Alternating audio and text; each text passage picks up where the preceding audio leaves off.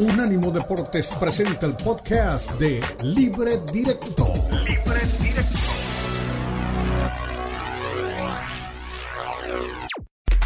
Unánimo Deportes presenta Libre Directo. Libre Directo.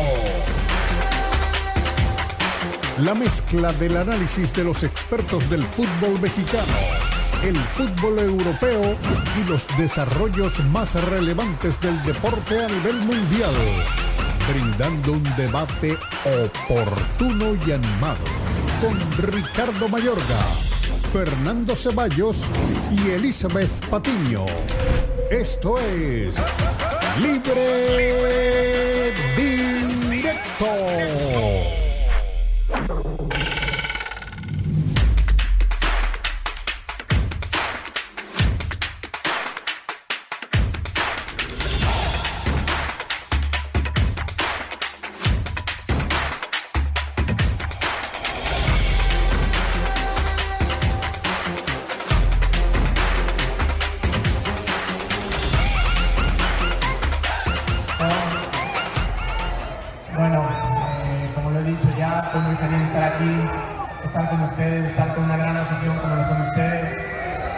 Sé que nos espera un futuro ilusionante y simplemente que sepan que me voy a dejar todo en este verde, me voy a dejar todo por ustedes espero que se identifiquen conmigo.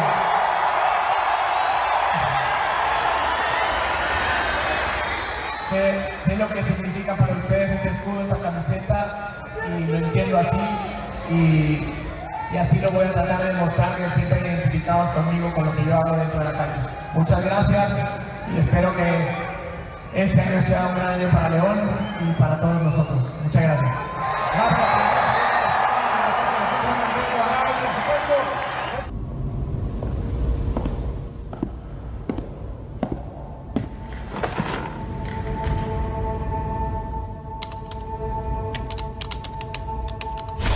Gente que van a querer jugar hoy, que quieren ver, díganme, ¿por qué están spameando eso? ¿Qué?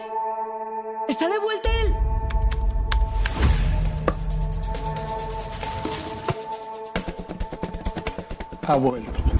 Chicharito. Chicharito. Chicharito. Chicharito. Chicharito. Chicharito. Chicharito. El chicharito. El chicharito.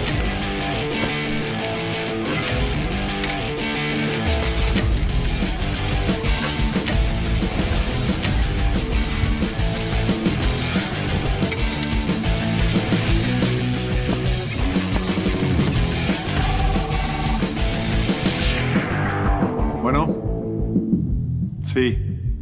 Ya está de vuelta.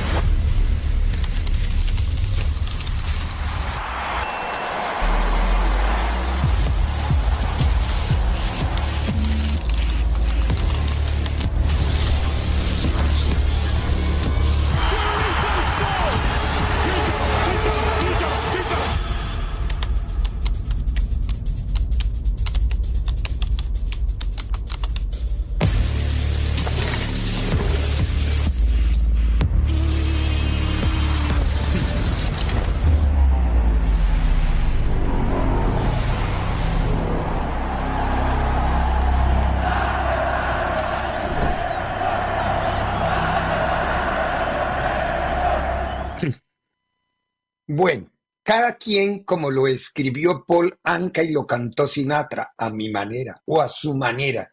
Lo que hace León en la presentación de Guardado, un principito regresando a territorio eh, de, de León y un chicharito que regresa a Guadalajara. Uno que va a Guanajuato, otro que va a Jalisco, y esa es la repatriación de futbolistas y sentimientos, porque la gran incógnita queda de aquí en adelante. Creo que tenemos medio absuelta una parte de la incógnita. ¿Qué rendimiento van a dejar estos dos jugadores en el fútbol mexicano? Me parece que lo de Andrés Guardado no tiene la más mínima duda, está en mejores condiciones desde lo físico, aunque es mayor. Ojo, Guardado en septiembre cumple 38 años. Chicharito en junio va a cumplir 36. Esas son las edades con las que regresaron al fútbol mexicano después de notables carreras en Europa y con muchos partidos encima y grandes resultados y tributos y muchas cosas y objetivos alcanzados. Pero la pregunta es, ¿qué van a lograr en el fútbol mexicano en el cierre? Más allá de todo esto que mediáticamente es muy atractivo, que llama mucho la atención, que se vende bien el producto tanto de uno como de otro, el uno más en vivo, en presencia, todavía no lo han presentado al otro, es simplemente el anuncio. Lo de guardado es presentación. Lo de Chicharito es el anuncio de lo que será el sábado próximo en el Acron, la presentación de Chicharito. Esa va a ser la cronología de estos hechos. Ahora, ¿Quién está mejor para mí, Andrés Guardado, en este momento? Porque Chicharito viene convaleciente de una lesión. Entonces no se le puede, ni se le puede juzgar, ni se le puede pedir que salga a jugar ahora. Creo que Guardado sí va a estar muy listo para el primero o segundo partido, ya estar en condiciones con el equipo de León, poder jugar y poder exhibirse como le gustaría a él y como le prometió a él. Él no tiene que hacer esa promesa. Él toda la vida se ha entregado y ha dado todo en el terreno de juego. O sea que no tiene por qué hacer promesas ni decirle a la gente voy a entregarlo todo. La gente sabe que lo ha entregado todo y lo va a seguir entregando todo en una cancha de fútbol como es el caso de Andrés Guardado. Lo bueno es que siempre va a quedar la comparativa. ¿Quién va a ser mejor para los dos equipos? Guardado con León, Chicharito con Chivas. ¿Quién va a tener más impacto al final del torneo? Lo sabremos. Ahora es muy temprano. Los dos tienen grandes condiciones futbolísticas. El uno está en mejores condiciones físicas, como es el caso de Guardado. El otro está asumiendo una recuperación a, una operación de cruzado interior que lo mantuvo marginado y lo ha mantenido marginado ya va a ser siete, ocho meses. Entonces, no son las mismas circunstancias para el juicio que le podemos hacer de valores o futbolístico al Chicharito Hernández. Pero esperemos que den lo mejor que creemos que desde lo profesional eso va a ser así. Y esperemos al final del torneo para poder evaluar. De vuelta, de regreso a casa, después de muchos años valiosos en Europa eh, guardado y en Europa y Estados Unidos el Chicharito Hernández se vuelven a fundar en camisas de la Liga MX. Ojalá sean exitosos, tanto para ellos desde lo individual como para sus equipos vistos desde el punto de vista global y el punto de vista universal. Soy Ricardo Mayorga de frente y aquí comenzamos Libre Directo.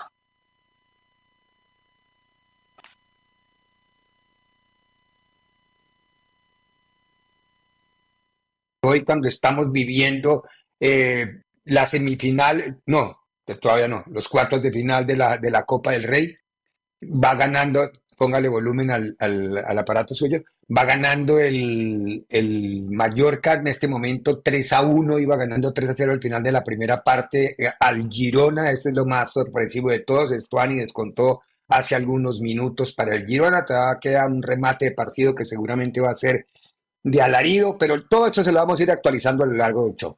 Por ahora, eh, hablemos de Chicharito y hablemos de Guardado. ¿Por dónde se inclina que va a ser más exitoso o quién va a tener más éxito. De entrada, me imagino que guardado, ¿verdad, Enrique? Más adelante veremos quién, quién, quién repunta. ¿Qué tal, Ricardo? Gusto en saludarte y a toda la gente que nos está escuchando. Eh, bien lo comentaste y con la presentación que ya vimos de los dos, ¿no? Ambos, eh, tanto León y Chivas, eh, grandes productos, no sé si llamarlo cinematográfico, pero realmente la historia y cómo se vendió la llegada de ambos, buenísimo.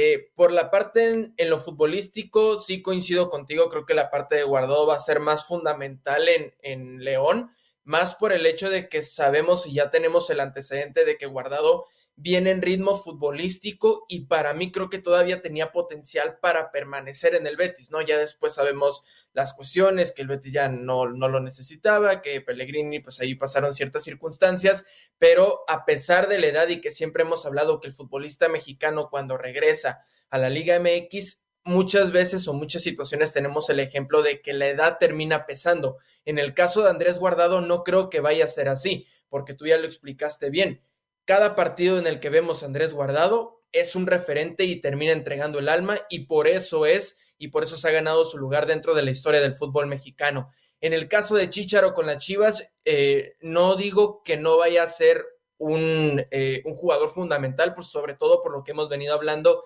en este caso de que Chivas necesita gol y necesita de una figura como Chicharito, pero sí creo que la presión va a estar más del lado de Chicharo que la que va a tener guardado, por la figura, cómo llega a ser y cómo cómo llega a venderlo, eh, no solamente Chivas, sino como toda la expectativa que se tiene alrededor del hijo pródigo que regresa a su tierra natal y pues la, deuda que tiene sobre todo Chivas con su afición, el volver a estar en donde siempre necesita estar.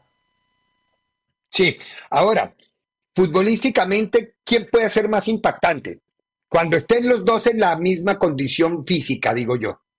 Chicharito por sus goles, tal vez, ¿no? Yo, yo lo veo desde ese ángulo. Es decir, si Chicharito marca goles, se comió todo lo que sea, inclusive a los veteranos y a los jóvenes y a los estrellas de la liga, ¿no, Claro. Enrique? Sí, sí, porque, mira, en el caso con lo que vemos de, de Chivas, ¿no? Eh, ¿cu- ¿cuántos delanteros no han pasado por la institución de Chivas? Sobre todo el tener dos casos muy, eh, muy actuales, que son el de JJ Macías, que desde que regresó de, de León, pues se habla de toda esta situación en la que estamos esperando a ver en qué momento vuelve a repuntar JJ Macías en ese nivel que le llegamos a ver en, en el club de Guanajuato, ¿no? En el caso de Ricardo Marín, que no tienes eh, posiblemente las cualidades de un delantero que necesita Chivas, ¿no? Que es llevarlo de poco a poco, es muy joven, eh, pero en el caso de Chicharo, como tú lo dices, y siempre medimos al cuestión del jugador, qué es lo que va a dar con goles, ¿no? Y creo que Chicharo se ha ganado ese lugar, sobre todo porque ha hecho goles en las ligas más importantes de Europa. Y si viene a hacer eso mismo que pudo hacer, porque antes de la lesión que tuvo con el Galaxy, para mí creo que estaba teniendo un buen momento y lo llegamos a catalogar que podía regresar a, a la selección mexicana. Nadie negaba esa situación. Ahora con Chivas inicia una nueva historia. Si vuelve a hacer goles, para mí yo creo que va a ser muy importante y creo que la historia de Chicharito puede ir por buen rumbo, sobre todo porque Chicharo sabe cómo funcionar dentro del área. Siempre hemos visto y siempre he escuchado situaciones en las que la gente critica el por qué Chicharito está solo en el área, eh, que simplemente es un cazagoles, pero de eso vive el delantero, saber cómo Claro. moverse dentro del área. Y esa experiencia que ha tenido Chicharo ha llevado para estar en donde está y los goles que ha conseguido. Ahora, tenemos que coincidir, Enrique, seguramente los dos en lo mismo, ¿no? Son jugadores repatriados comercial y futbolística y mediáticamente para dos equipos que van a rendir, sí van a rendir. Selección mexicana ya no, ya ni Guardado ni Chicharito pueden ir, es decir, con los delanteros que tiene la selección, Chicharito no tiene en este momento cabida en la selección. Y con el medio campo tampoco. Es decir, yo no los veo ya jugadores de selección. Los, los niveles físicos son diferentes. El nivel de exigencia física no es el mismo a los 37, a los 38, a los 36, que a los 20, 21 años, que es la, la edad, o 23, 24, la edad que maneja México, su promedio de edad en la selección, ¿no? Pero ¿no crees que, no crees, eh, Ricardo, si Chicharo comienza a hacer goles, comienza ahí a codearse con los, los grandes delanteros de la liga, que empieza a tener ahí buenos números, que posiblemente suben, suma entre 10 goles, posiblemente, que Jimmy Lozano no levante el teléfono y le diga, Chicharo, te necesito posiblemente para estos partidos de preparación. El caso de Guardado es diferente porque ya Guardado ya, ya renunció a la Ya selección. renunció dio a la selección. Exactamente, entonces ya ahí sabemos que Guardado posiblemente, aunque tenga su buen nivel, no va a regresar a selección mexicana. Pero el caso de Chicharito, yo creo posiblemente Yo no- que pero, sí hace. ¿Por quién? ¿Por quién? Está Raúl, está Henry, está Jiménez. A, a ver, ¿qué, qué- a- ¿cuatro delanteros para esa posición? Yo no veo que van a Pero sacar a ninguno de los otros tres. Pero entre partidos de preparación que vas a tener, Ricardo, posiblemente a lo mejor Raúl Jiménez en, es- entra la alta y baja. Si Chicharo se mantiene, posiblemente le pueda ganar ahí al menos una convocatoria y que pueda entrar de recambio. No estoy diciendo que vaya a ser titular y que le, va le vaya a ganar el puesto a Chaquito o que le vaya a ganar el puesto a Henry Martin. Pero si está teniendo buenas actuaciones, posiblemente pueda ser un nombre de recambio. ¿Por qué no? Bueno, vamos a ver a dónde termina ese globo. Si usted tiene la razón, se la otorgaré y le diré con aplauso que así fue. Yo no lo veo a Chicharito en selección, pero es un jugador emblemático y el peso mediático de él significa mucho en el fútbol mexicano. Tenemos que ir a la primera pausa, a la vuelta de la pausa. ¿Cómo va el resultado este Quiero mirar el partido de la Copa del Rey, si ya cambió o no cambió, porque es que el, el, el 3 a 1 nos ponía, no, sigue 3 a 1. ¿Qué minuto va este partido? Sigue el minuto, va minuto 83. Bueno, ya se va a acabar. pero, pero va 3 a 1 ganando todavía el Mallorca del Vasco Aguirre al Girona, que le dio un repaso el Mallorca en el primer tiempo, pero así que cualquiera que me hablara de que ser el Girona líder de la liga le hubiera dicho no sean mentirosos si no los hubiera visto. Tenemos que ir a la pausa, a la vuelta de la pausa nos metemos en Liga Mexicana, porque en, en México los números se saltan. Pasamos del 2 al 4. O sea que no hay jornada 3, pero hay jornada 4. Entonces hoy un partido de la jornada 4 en donde América visita a Juárez. Y ya a la vuelta venimos con Kevin y con Richard Sánchez. En Pausa. breve continúa Libre Directo en Unánimo Deportes. Unánimo Deportes Radio.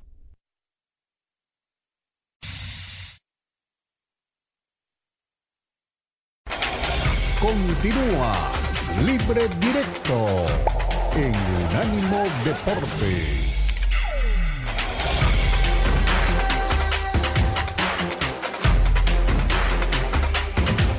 Cuenta mío y 10 de él. Eh, bueno, eh, cada uno trabaja de la mejor manera para, para poder estar en el equipo titular. Obviamente eh, el técnico tiene que elegir 11 eh, y, por ejemplo, me ha tocado a mí no tener tantos minutos, pero a la hora de que me necesita el profe, uno, uno siempre tiene que estar preparado.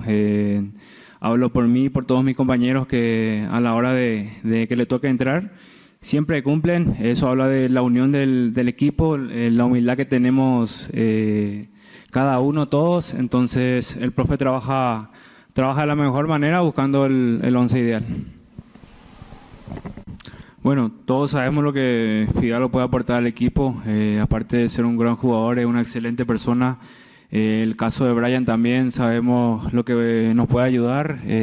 Obviamente eh, faltan como 10 días para que se cierre el libro de pase, entonces eh, esperemos que sea, que sea lo mejor para el grupo. Eh, si les toca ir, eh, les deseamos eh, todo el éxito. Eh, nosotros estamos muy unidos, necesitamos también a ellos, sabemos lo que nos pueden aportar, como te dije. Entonces, hoy en día no sabemos qué, qué pasa, quién se va, quién se queda. Entonces, como te dije, faltan 10 días y tenemos un gran plantel que, que puede sobresalir a, a todo eso. trabajando muy bien. Ahorita ya estamos, ya estamos todos los, todos los jugadores reunidos y vamos a tratar de seguir así.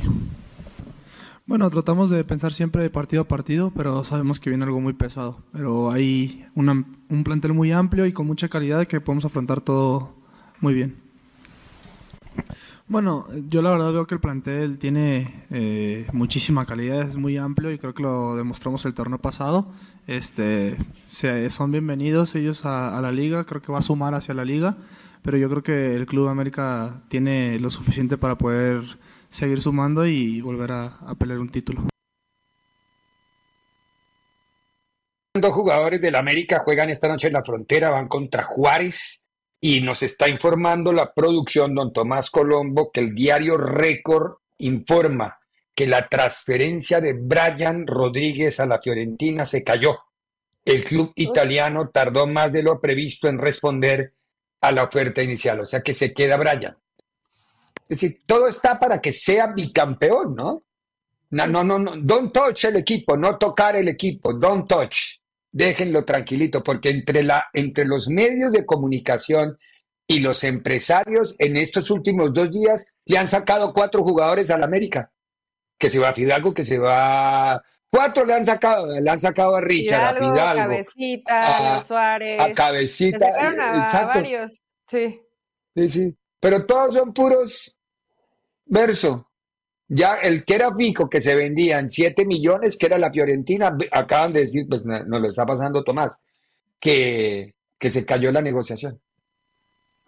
Quédense quieticos y a seguir jugando.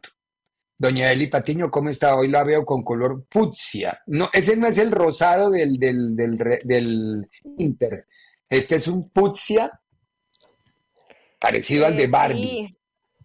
Ándale, Un sí, fucsia Barbie. Un fucsia, un fucsia Barbie. A mí me gusta más el color de Inter Miami, ¿eh? déjenme decirles. Sí, se me hace como un rosa más Sí, a, a mí también, a mí más también. tierno, eh, lucidor. ¿Cómo están? Buen miércoles a toda la gente que ya está desde hace rato con nosotros, con los puntuales de Mayorga y Enrique, con la impuntual de Eli Patiño. Gracias, un saludo. Eh, y bueno, vemos ahí lo del partido.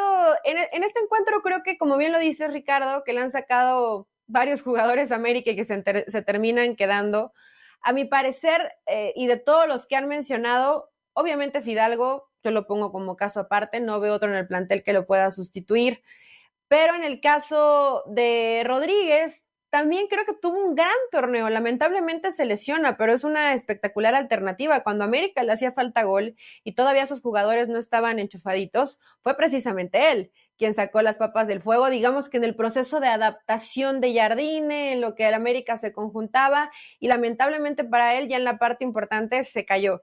Pero eh, bueno, se termina cayendo por lesión. Pero es un futbolista que si yo fuera Jardine, haría lo posible por tenerlo en mi plantel, porque no hay como tener un plantel rico, competitivo, con muchas alternativas, uno no sabe lo que pueda pasar, también va a estar con K-Champions, vaya, creo que necesitas siempre dos o tres opciones de donde echar mano que puedan estar tan bien como los once que elige Jardine.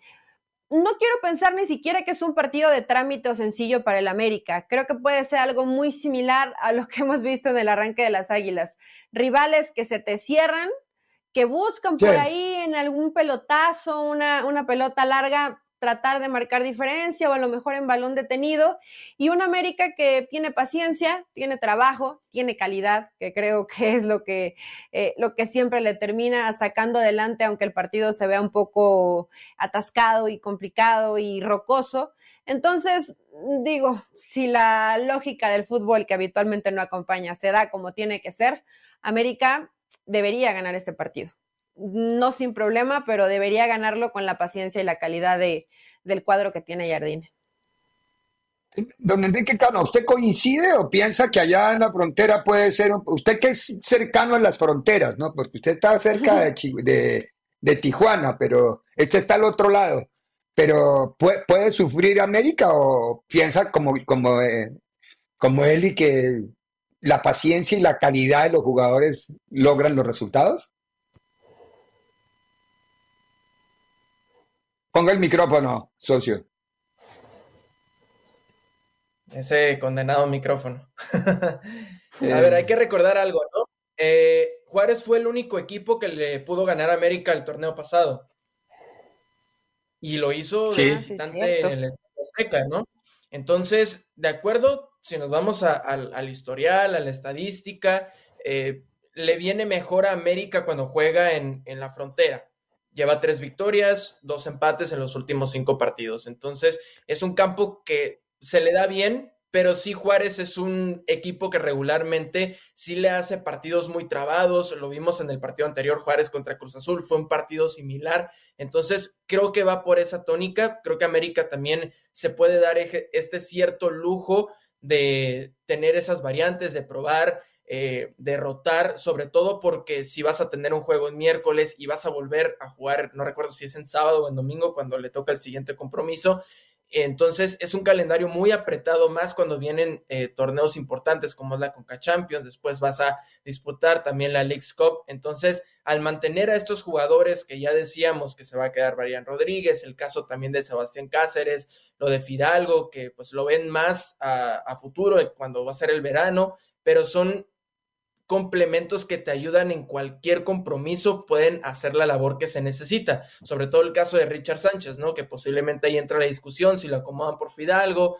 que decían que no está tan contento, que él quería más estar de titular, pero cuando le toca entrar, responde. Y lo hizo en el partido contra Querétaro, ese zapatazo, y es lo que le favorece a Richard Sánchez, Richard Sánchez que sabe disparar de larga distancia. Entonces, América, a pesar de que se enfrenta a esta clase de compromisos que son un poco más cerrados en cuestión de individualidad y estas, eh, eh, cualidades que pueden tener sus jugadores le beneficia para sacar los resultados. Entonces yo creo que es un partido que está a modo para América, pero pues va a tener sus ciertas complicaciones. Ahora, quedó claro con lo que dijo Richard Sánchez que, que mucho de lo que nosotros decimos es carreta nuestra, no especulación, porque el que está incómodo, que se quiere ir, digo, yo estoy contento, renové mi contrato, me quiero quedar, no sé de dónde han sacado todos ustedes una cantidad de cosas. Entonces, A ver, uno dice que el jugador quiere más minutos, él dice que está contento, que él entiende lo que es la...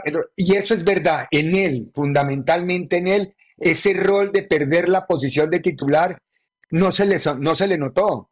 Es decir, él nunca bajó la guardia, nunca se sintió mal. Fue más un efecto de prensa. Es que Richard anda preocupado porque perdió el puesto. No, él no está preocupado. El, puesto lo perdió además con un momentazo de, Jonathan, de, Jonathan Dos Santos. Porque es que no, no ha perdido el puesto porque sí. Yo creo que ahí tiene, tiene mucho que ver Jardine. Porque por más que yo no creo que haya, no, haya, jugador feliz que no es titular, ¿no? Y sobre todo que ah, Richard. todos reclaman cuando no juegan. Richard era inamovible con Fernando Ortiz, ¿no? Era un jugador. Bueno, no jugaba Jonathan Dos Santos. Si ha habido, si hubo cambios de nuevo entrenador y eso, por supuesto, hoy deja contento a Jonathan, pero Richard, que le tocó en la mayoría de los partidos ser suplente, mm, ¿cómo, cómo lo mantienes convencido? ¿Cómo lo mantienes comprometido y que no te comience a generar ruido? Porque evidentemente los que no juegan pues no van a estar felices. Entonces, eso en, en cierta parte del torneo pues el entrenador debe saber cómo manejarlo para que en el momento que yo decido que entra, sean 5, 10, 20, medio tiempo, entras y marcas diferencia. Lo ha logrado con Richard y con todos los que vienen desde la banca. Otro acierto de Jardine no es fácil, porque tienes razón, se habló mucho de que no, Richard estaba enojado y se quería ir. Yo al menos, siempre que he entrado, nunca le he visto una mala actitud, o que entre así como de, no me, interesa, ¿no? Siempre entra comprometido, bien, y habitualmente entra... No, y lo expresó ahora en la conferencia, lo expresó en la conferencia, y digo, no, no, no, no, no, más o menos les digo así mirándolo, no me inventen boludeces, pero bueno, algo así. Es, parte de lo que nosotros decimos, ¿no? No, no, no lo de sino las cosas que hay que hablar de, de cada uno de los equipos y de los jugadores, y a veces presumimos, pero bueno, a veces por presumir, anoche en el baloncesto hubo un desmadre, para usar la palabra exacto, porque CNN, que no es especialista en deportes, le dio por anunciar que Doug Rivers iba a ser técnico otra vez. ¿De qué equipo? Ayúdeme, Enrique, que usted es el que maneja esas cosas. Iba. De los Bucks. De los Bucks, de los Bucks. Y claro, la mesa de TNT, que es la mesa más poderosa del baloncesto en los Estados Unidos con la de ESPN, se sorprendieron y es más, cuando el productor les dice, oiga, CNN acaba de decir que todos se miran, ¿CNN? Y a ver, porque CNN dando esa noticia. No les corresponde. Si eso es como si la muerte de Maradona la hubiera anunciado el canal de la pesca, una cosa así, nada que ver. Se armó un lío que hasta hoy todavía no se sabe quién originó la noticia. Lo cierto es que fue verdad porque ya hasta Charania ya dijo que se había contratado a Doug Rivers para los Bucks. Pero eh, mire las cosas que nos... A, ese nivel del más alto periodismo de investigación del mundo, vea, también se arman unos líos divinos. Pero bueno, gracias señor. Ya vamos a la pausa, vamos a la pausa, a la vuelta de la pausa. Estamos en época de Copa del Rey. Ya terminó, ganó el Vasco Aguirre, ¿no? Final, uy, 3-2. Está 90, 90 más 9, 3-2, auxilio. Que le pueden, yo no sé, esto no dice final todavía. Ya que Uy, se acabe. sabio, que se acabe. Sí, yo dije, ya ganó el Vasco Aguirre. A la vuelta de la pausa nos metemos con el de ayer, con el Celta de Vigo contra la Real Sociedad y escuchamos a los dos técnicos, a Imanol y a Rafa Benítez. En breve continúa Libre Directo en Unánimo Deportes. Unánimo Deportes Radio. Continúa Libre Directo en Unánimo Deportes. La sociedad vuelve a estar en unas semifinales de la Copa del Rey cuatro años después.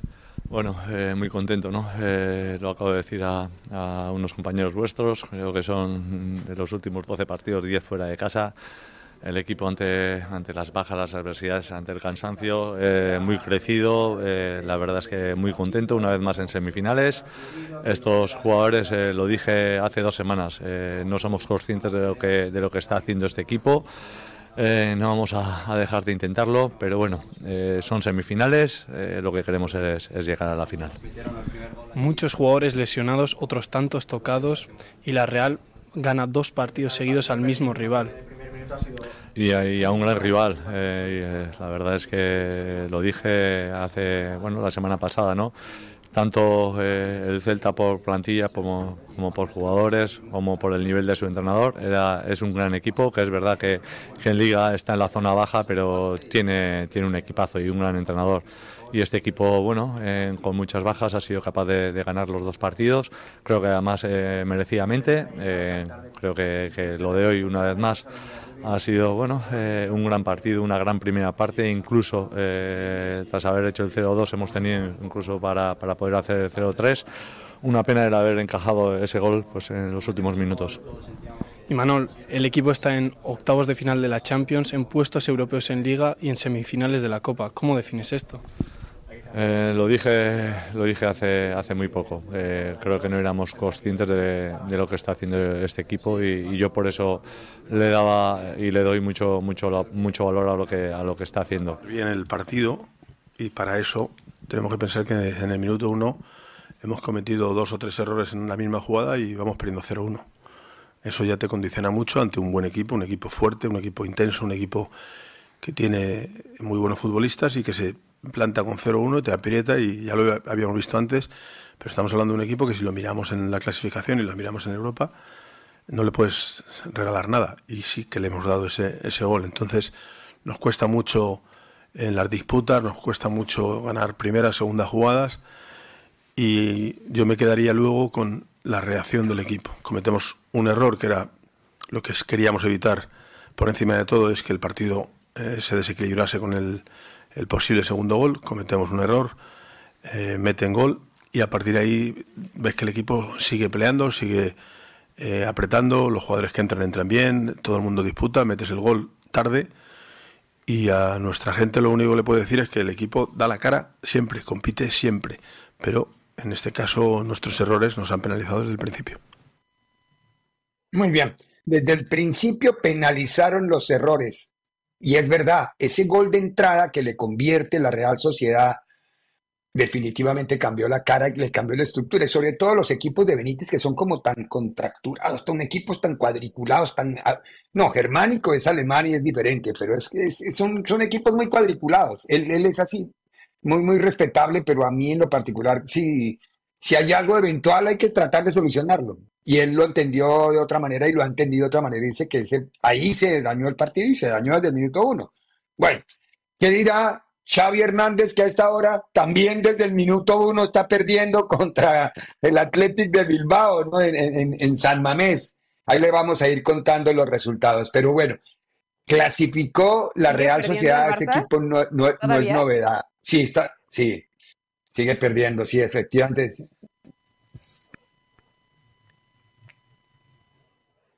Bueno, ¿a ustedes qué les dejó el de ayer? A ver, yo, yo quiero oírles a la cháchara de lo de ayer de la Real Sociedad, porque a mí Manol me parece un técnico notable. La Real Sociedad es un equipo que juega muy bien al fútbol. Y, y el Celta le plantó cara, pero otra vez. Si en el minuto uno Benítez pierde una tuerca, ese carro no volvió a andar. Así fue. Y no volvió a andar. Entró Luca de la Torre, metió un gol. La verdad no, no sorprende, Ricardo. Yo creo que de los equipos que refrescan y que no siempre nos quedamos con Real Madrid, Barcelona, que bueno, ya está en, en horas bajas, Atlético de Madrid, yo creo que pondría a Girona y a la Real Sociedad, ¿no? Que son equipos que con poco presupuesto, no solamente dices, bueno, pueden, pueden ganar la forma. Girona poco, no me inventes. Ya picó, ya picó, pero a Girona, a Girona es también muy entretenido verlo jugar, muy entretenido. es un equipo que tiene muy clara una idea y que por momentos inclusive, a pesar de que sabe que el plantel no es el mejor de la Liga Española, son valientes, van y buscan el resultado. La Real Sociedad, un equipo distinto, ¿no? Con, mucho más orden, otro, otro tipo de práctica de fútbol, pero a mí me gusta ver este tipo de partidos donde no haya tanta disparidad entre uno y otro, donde digas, mira, buenos encuentros, aunque a lo mejor uno debe ir en la parte alta y otro en la parte baja de la tabla, se terminan dando sorpresas. Acabamos de mencionar el resultado parcial, 10 minutos en el encuentro de Barcelona y ya va perdiendo 1 por 0. Entonces, creo que en la Real Sociedad, Ricardo, si quitamos a los tres favoritos o consentidos o con mayor presupuesto, probablemente es el equipo que más dominado y que mejor juega de la Liga Española. Lo pondré a la par con Girona porque yo me he vuelto fanática de Girona. No, no, Girona juega muy bien al fútbol. pero igual ya picó, ¿no? Como todo. Todos van a caer en algún momento. Sí, sí, sí, no, no, no. Y lo, agradable de esto, vamos a hablar un poquito más adelante si tenemos reacciones rápido, vamos a tratar con nuestra producción de si tenemos reacciones, fundamentalmente del Vasco, aunque de Michel también, ¿no? Porque hay que escuchar las dos campanas de del partido. Además, porque es que el primer tiempo de ese partido estaba 3-0 con un repaso futbolístico del Mallorca. Y claro, cuando uno, nosotros ya haciendo el show mirando 3-1, Estuani, 3-2 en el cierre ya cuando el casi sabio mete el gol en el 96 y el árbitro que ha dado 7 terminó el partido a los 98-52. Entonces, uh, bajó la protuberancia en el cuello el Vasco Aguirre y se fue al vestuario. yo, creo que, ahí termina pasando más por el hecho que nos, que nos sorprende por el rival que tuvo enfrente, ¿no? El Girona, contra quién pierde, contra quién viene Intocable, la Intocable, sí.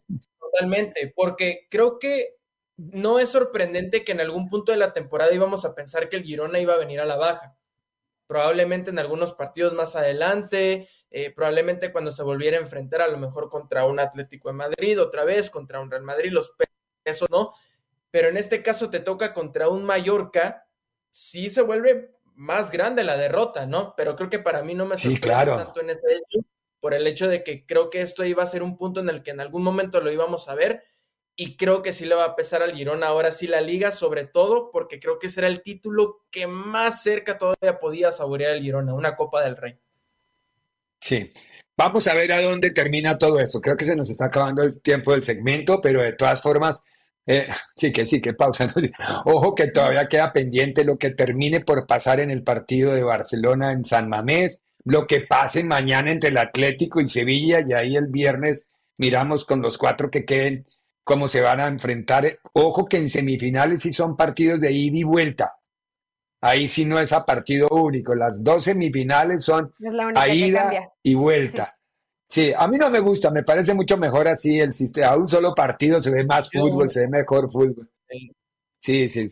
Eso de los dos partidos, a veces salen buenos los dos, a veces salen malísimos los dos. Entonces, porque los, dos se planea demasiado, porque no es lo mismo planificar un partido de 90 que un partido de 180 que ahora son 200, ¿no?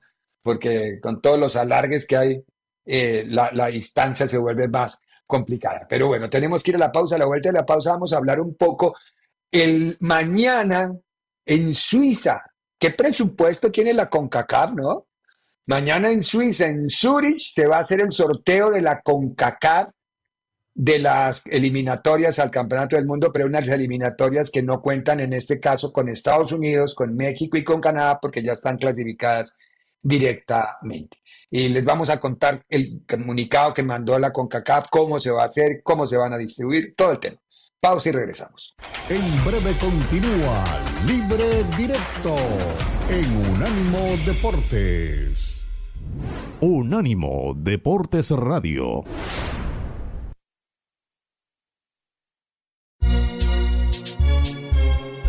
Unánimo Deportes.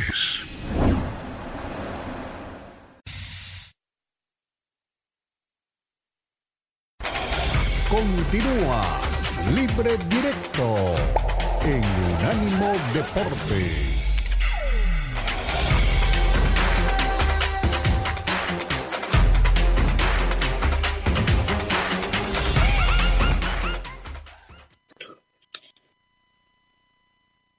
Muy bien, estamos cerrando la primera hora del último segmento de la primera hora del programa y les anunciamos porque nos, envió la CONCACAF todo el, el, anuncio de cómo va a ser el sorteo de mañana. A mí lo primero que me sorprendió, no sé si a ustedes, doña Eli y don Enrique, que el sorteo de la CONCACAF no se haga en Miami, que es la sede donde no hay que gastar plata ni hacer viajes ni nada de eso, sino que el sorteo de la CONCACAF se haga en Zúrich, en las oficinas de la FIFA en Suiza. A ver, ya de ahí hay que pasar toda la logística a Suiza, o a no ser que la FIFA le haya dicho aquí está todo fácil y rápido y no tienen que gastar tampoco nada, solamente los pasajes para todos. Pero bueno, la FIFA anunció los detalles. 32 selecciones de CONCACAF disputarán la fase de clasificación para el Mundial del 2026. El sorteo será mañana a las 19 horas Central European Time, o sea, una de la tarde del, este de los Estados Unidos, entiendo. De este próximo 25 de enero en la sede de FIFA de Zurich, en Suiza. Las elecciones competirán por tres plazas directas para la fase final y dos pases para el torneo clasificatorio continental. Eh, aquí habla de que son 16 ciudades americanas, el acto tendrá lugar el día 25. ¿Quiénes van a estar? Manolo Subiría, que lleva años en el, que fue compañero de Gerardo Quiramas, Manolo Subiría, ahí en la CONCACAF, y va a ser el presentador o el animador principal. ¿Quién es Alexis Núñez? Sáquenme de la, de la duda. Dice que la, Pues el periodista deportivo o la periodista deportiva, yo no sé, Alexis Hay Núñez. una periodista deportiva, si no estoy mal es de ESPN, y eh, Sí. es una chica eh, de cabello, siempre trae un cabello así como muy exótico, lo trae, se lo va cambiando de color, lo trae rojo, lo trae vino, lo trae muy llamativo, pero también eh, como se, se refieren a Alexis como si fuera hombre, también hay Sí, un productor mexicano, pero es otro tipo de programas, es como de programas de revista, entonces yo creo que nos vamos más No por la periodista de ESPN. Sí, le, le pudo pasar a la FIFA lo mismo que a nosotros. Vimos a Alexis Núñez y pensamos eh, género masculino. Y Alexis es un nombre que también puede ser eh, femenino, entonces no. ah, Alexa, más, más femenino que Alexa, que se le viene metiendo en la vida a todo el mundo. Pues, No, Alexa quedó desconectada de mi casa. Sí, yo no, yo la desconecté de mi casa. Yo de mi casa la saqué a gorrazos porque para que me hable y me asuste a las horas que no debo. No, no, no quiero, gracias. Eh, el acto va a comenzar a las 19 horas. No intervienen ni Canadá, ni México, ni Estados Unidos porque ellos ya van por clasificación directa. ¿Ustedes tienen ahí cómo va a ser la primera ronda de las elecciones, Eli, querida? De la primera ronda, cuatro Eh, selecciones. Primera ronda, cuatro selecciones disputarán dos partidos cada una en marzo del 2024. Las cuatro selecciones de la CONCACAF peor clasificadas en función de la clasificación mundial FIFA disputarán la primera ronda. Se trata de Turcas y Caicos, Anguila, Islas Vírgenes Británicas e Islas Vírgenes estadounidenses. En función de dicho ranking, se emparejarán de la siguiente manera. Turcas y Caicos contra Anguila y Islas contra Islas, Británicas contra estadounidenses. Así queda esta primera ronda. Eso se van a disputar cuando? El- ah, en marzo. El En ganador de cada eliminatoria sí. doble partido pasará a la segunda ronda. Segunda en ronda, marzo. don Los Enrique. partidos van a ser de, perdón, los partidos van a ser de ida y vuelta. Ok. A ver, don Enrique, segunda ronda, 30 selecciones van a disputar cuatro partidos entre junio del 24 y junio del 25. ¿La tiene clara Ahí o no? Pues, pues nada más descartas de esas 32, descartas a dos, ¿no? Y ahí se supone que Sí. lo que va a resultar es que competirán las dos ganadoras de la primera ronda y las otras 28 federaciones participantes de la confederación. Estas 30 selecciones se van a distribuir en cuatro bombos según la clasificación mundial de la FIFA del 21 de diciembre del 2023 en este sorteo preliminar que se va a celebrar el 25 de enero, eh, o sea, hace mañana, ¿sí, no? Si no estoy mal, Sí, mañana sí, 25 mañana. de enero. Las 30 selecciones se van a dividir en seis grupos de cinco equipos cada uno. Uy, qué lío es la CONCACAF. Cada, cada selección se va a estar enfrentando al resto de equipos de su grupo una vez, por lo que se disputará un total, un total de cuatro partidos, dos como local y dos como visitante. Los partidos de la segunda ronda se jugarán durante los periodos internacionales de la FIFA, como ya lo dijo Ricardo, de junio 24 y junio del 2025. Ya que se termina la ronda, las segundas selecciones de cada grupo, o sea, hace 12 en total, se van a estar clasificando a la tercera y última ronda. Doña Eli, la última ronda, septiembre y octubre y noviembre del 2025. Quedan 12. Seis partidos. A ver, ¿cómo va a ser ese, ese Este está más enredado que un bulto de cuernos. Y todavía Kelly apenas si ve, no alcanza a ver la letra. Ah, es que ya me estaba estresando.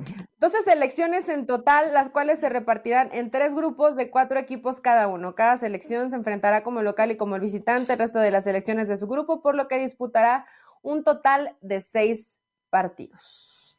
No, pues sí está largo, ¿va? Sí está largo todavía el camino. Son tres, son tres fases, tres fases, pero qué enredo para, para, es más fácil acomodar 25 monos para una fotografía que la, Sí, de verdad, pero bueno, ya, ya más o menos entendimos. Son tres fases en las que se van a ir disputando y se van a realizar los sorte el sorteo de la CONCACAF con 32 equipos, primero 30 después y quedan 12 al final. Eso es todo, más o menos es para abreviar la forma en cómo se va a hacer el sorteo de la CONCACAF. tenemos que ir a la pausa, a la vuelta de la pausa que tenemos en el rundown, don, don, don Daniel Forley, que me olvidé.